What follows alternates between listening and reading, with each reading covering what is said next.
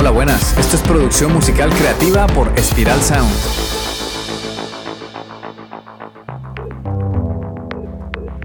Hola, soy Ciro Galvis y hoy vamos a sumergirnos en un tema fundamental para todos los músicos, bien seas artista, grupo o productor. El tema es cómo proteger tus derechos de autor y gestionar esas valiosas regalías. Prepárate porque comenzamos con toda. Y antes de comenzar, te sugiero que busques una libreta para tomar apuntes y te prepares porque el podcast de hoy va bien cargadito de información valiosa. Primero, hablemos sobre la importancia de proteger tus derechos de autor. Cuando compones una canción o creas música original, eres el dueño de esos derechos de autor automáticamente. Esto significa que tienes el poder de decidir cómo se utiliza y quién puede lucrarse con tu obra. La ley de copyright la firmaron 179 países y en ella se indica que la música más la letra y la grabación, es decir, el máster, están protegidas por derechos automáticamente. Esa propiedad intelectual tiene una duración de tu vida más 70 años después de que mueres, pero para que esos derechos tengan una protección legal sólida, es vital registrar tu música en el organismo de derechos de autor de tu país. Así vas a blindar tu música frente a personas que quieran robar tus ideas cómo hacerlo, no te preocupes, no te preocupes, no es tan complicado como suena. En general, solo debes seguir los procedimientos de registro de tu país y presentar una copia de tu obra musical. Al hacerlo estarás asegurando que tu música está oficialmente protegida y respaldada por un registro legal. Si tienes dudas y no sabes cómo se hace todo este proceso, te recomendamos que pidas ayuda de un abogado especializado en la industria musical hay que tener bien claro que en la industria musical el producto son las canciones y que la música no es algo efímero, que las canciones son memorias, son como fotos que perduran en el tiempo para quien las escucha.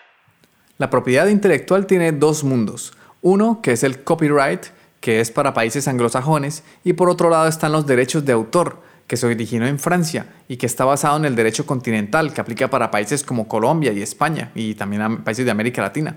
Estos derechos de autor están diseñados para, para obras literarias, artísticas, científicas y para el software. Además tenemos los derechos conexos, que son derechos de artistas, intérpretes, productores y editoriales.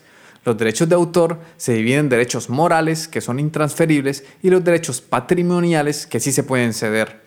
Ok, esto puede sonar algo enredado y te digo que yo no soy abogado, por eso insisto en que antes de tomar decisiones a la ligera, lo mejor es asesorarse por un profesional. Bueno, seguimos con el tema del copyright. Cuando hablamos del copyright nos referimos al mundo de la industria editorial, lo que en inglés se llama publishing. El copyright se aplica a la letra y a la melodía, es decir, a la composición musical. Tengamos en cuenta que no siempre que suena tu canción suena la grabación original. A veces tu canción puede ser tocada en directo, a veces tu canción la pueden volver un cover y la toca otro artista en directo, e incluso a veces pueden grabar en estudio tu canción en forma de cover o bien como una obra derivada. Utilizan un sample de tu canción o bien la traducen a otro idioma. Y ahora, por otro lado, cuando hablamos de la grabación o del fonograma, estamos hablando de la industria discográfica, donde se aplican derechos sobre el máster. Aquí es donde si tienes un contrato firmado con una disquera, ellos pueden llegar a ser el 100% dueños del máster, si tú se los permites. Por eso hay que tener mucho cuidado con lo que firmamos. Es súper importante, no vamos a, a, firmar algo sin haber leído previamente qué es lo que estamos firmando. Eso es súper importante, echarle ojo. Ok, bueno, un ejemplo práctico para que sea todo más fácil de entender. Supongamos que acabas de componer y producir tu nuevo temazo. Ya por defecto tienes unos derechos que te protegen como autor de esa obra pero siempre es mejor registrar, registrar esa obra en el organismo de derechos de autor de tu país. Supongamos que eres artista independiente y no has firmado ningún contrato con una disquera. Entonces vas a un estudio y contratas a un productor para mejorar tu canción. Gracias a la ayuda del productor, tu canción inicial pasó de ser un temazo a ser un hit musical. Entonces tú, los miembros de tu grupo y el productor musical hacen algo que se llama una split sheet, una hoja de reparto es un documento que se utiliza para repartir los porcentajes de participación de cada persona en la composición musical. Esto es importantísimo hacerlo, porque si no lo haces y, no lo dejas por escrito, la participación se divide en partes iguales. O sea que de voz no sirve, tiene que estar todo bien especificado eh, por escrito. Entonces, supongamos que hacemos el split sheet, donde tú te quedas con un 60% de la obra por ser el autor principal y le dejas un 20% al productor y otro 20% a los miembros de tu grupo. Van todos al estudio a grabar el nuevo temazo y tras grabar, editar, mezclar y masterizar, ya tienes un fonograma profesional, ya tienes la canción masterizada, el paso final de la producción musical. Cuando ya tienes el máster de tu canción, ahí se le aplican otros derechos, ahí tú y tu equipo son los dueños del máster. Aquí no entran las disqueras a buscar participación de esos derechos porque eres un artista independiente. Con este ejemplo, tú cobrarías 1. Los derechos de publishing o editoriales y 2. También cobrarías derechos del máster.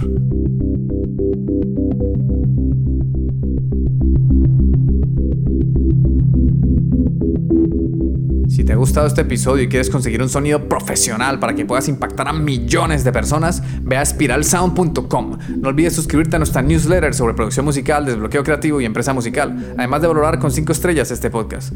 Explicaré todo detalladamente a través de cada episodio. Si no quieres perderte esta información filtrada y no como suele pasar en internet que encontramos de todo, pero es una locura poder iniciar con la música ante tantas técnicas, turcos y secretos que hacen magia entre comillas para sonar bien, cuando esto no va de magia ni de secretos, sino de tener el conocimiento ordenado y estructurado. Se trata de aprendizaje y formación, de seguir un paso a paso e interiorizarlo con la práctica. Y así podrás conseguir un sonido profesional. Y no solo basta con sonar bien, también tenemos que desbloquear nuestra creatividad y diseñar una estrategia que nos permita generar ingresos con la música. Entonces, si no te quieres perder esta información, suscríbete al podcast y también a la newsletter en spiralsound.com, donde además de darte todo el contenido gratis, también te daré recomendaciones sobre grupos, artistas, plugins, técnicas de mezcla técnicas de producción y formación para profesionalizar tu proyecto musical.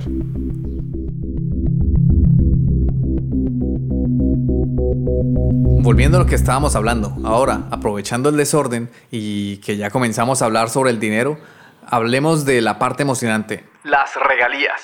Cuando tu música se reproduce y se utiliza en diferentes medios, tienes derecho a recibir una compensación económica por ese uso. Es como una recompensa por el esfuerzo, las horas y el cariño que has invertido en tu obra. Adivina que eso también se aplica a los músicos que venden copias físicas o digitales de su música. Así que no subestimes el valor de tus creaciones. Hay nueve tipos de regalías que generan las canciones y son las siguientes. 1. Regalías de streaming. Son pagos que genera el máster, o sea, el fonograma, cuando suenan plataformas interactivas. Este tipo de regalías las pagan las distribuidoras musicales, cuando subes tu música con ayuda de DistroKid, CD Baby o TuneCore y las demás que existen. 2 regalías de interpretación digital en plataformas no interactivas. En Estados Unidos, el dueño del máster no genera regalías por sonar en la radio, pero en la radio digital sí. Hay radios digitales como Pandora o Sirius XM. 3. Regalías de licencia de sincronización. Cuando se usa tu música, por ejemplo, para sincronizar un video, se le paga al dueño del máster y al dueño de la composición. 4. Regalías por ejecución pública o interpretación pública. Se te paga cuando una composición se reproduce en un entorno comercial. Hay dos categorías. La primera cuando se hace por streaming y la segunda cuando suena en la radio, televisión, bares, teatros y demás. 5. Regalías por sampleo. Cuando alguien utiliza un sample de tu canción, se cobran regalías de máster y también de composición. 6. Obras derivadas.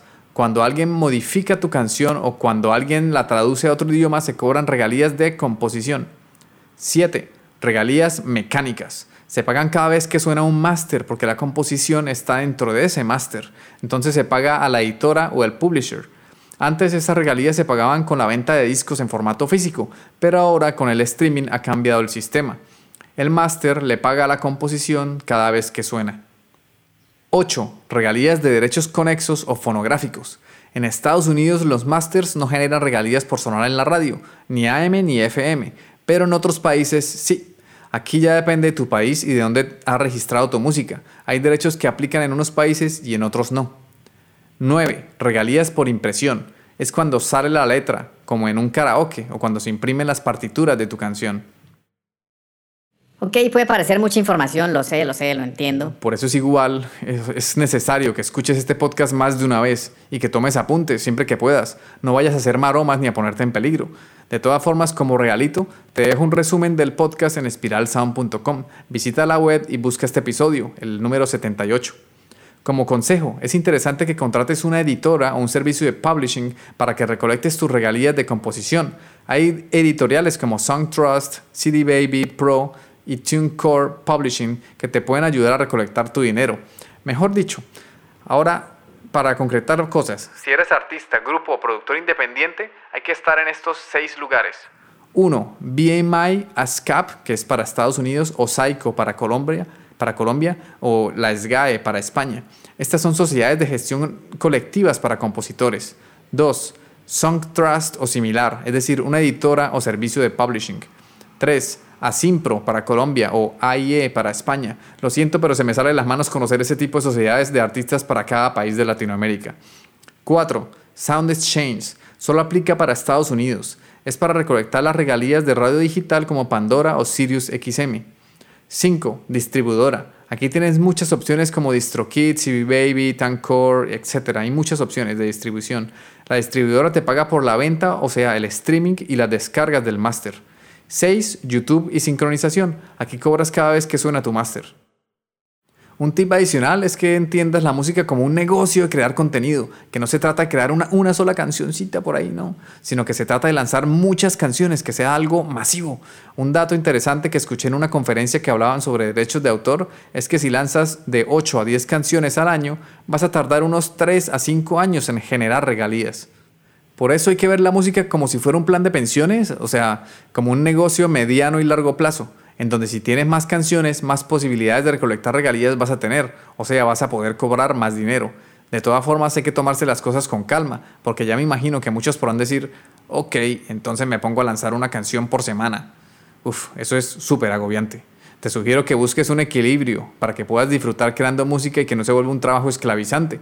Todo esto echándole cabeza, planificando y con estrategia y mesura. Además, recuerda que en Spiral Sound defendemos que los trabajos creativos deben ser un disfrute. Debemos disfrutar creando música sin agobiarnos por los números y las cifras y las reproducciones. Para mí todo fluye mucho más cuando lo componemos pensando en aportarle a la música y no cuando pensamos en números y dinero. Los números y el dinero están muy bien, no me malinterpretes, son necesarios, pero eso lo dejamos para otros momentos, para cuando nos reunamos con nuestro equipo y tengamos que revisar todo lo que se ha hecho para buscar la manera de que nuestro proyecto suba al siguiente nivel. Antes de terminar, recuerda también mantener un registro detallado de tus obras y sus usos. Eso te ayudará a tener un control claro de tus ingresos y asegurarte de que estás recibiendo la compensación que mereces por tu trabajo.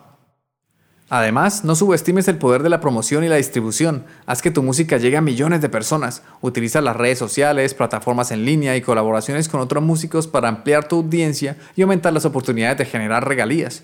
En resumen, proteger tus derechos de autor y gestionar tus regalías es clave para que tus creaciones musicales sean reconocidas y recompensadas adecuadamente. Registra tu música en el organismo de derechos de autor de tu país, además de las diferentes organizaciones que te mencioné antes. Conoce los diferentes tipos de regalías y únete a una sociedad de gestión de derechos de autor. Y no olvides promocionar tu música para que llegue a más oídos y te brinde mayores recompensas. Espero que esta información te haya sido útil y te motive también a proteger tu música y tu talento. Si tienes más preguntas o deseas compartir tus experiencias, no dudes en escribirnos. Nos vemos en el próximo episodio. Un abrazo. Chao. Este podcast ha sido realizado en el estudio de Spiral Sound. Puedes escuchar todos los episodios en Spotify, iVoox, Apple Podcasts o en tu aplicación de podcast favorita. Encuentra contenido adicional en spiralsound.com. Te habla Ciro Galvis. Gracias por escucharnos, por dejar tu valoración de 5 estrellas y por compartir este contenido, porque así ayudas a fortalecer la cultura.